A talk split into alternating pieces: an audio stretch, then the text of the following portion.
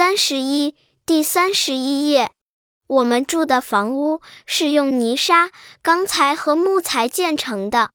我们吃的水果是大自然中的种子、阳光、空气、水和土壤，以及人们辛勤劳作的结晶。大自然会给勤劳的人们丰厚的回报。我还发现了，水里的蝌蚪就像黑色的豆点。大自然在水面上写着“春天已到人间”，大雁急对南飞，就像人字一般。大自然在蓝天上写着“秋天已在眼前”。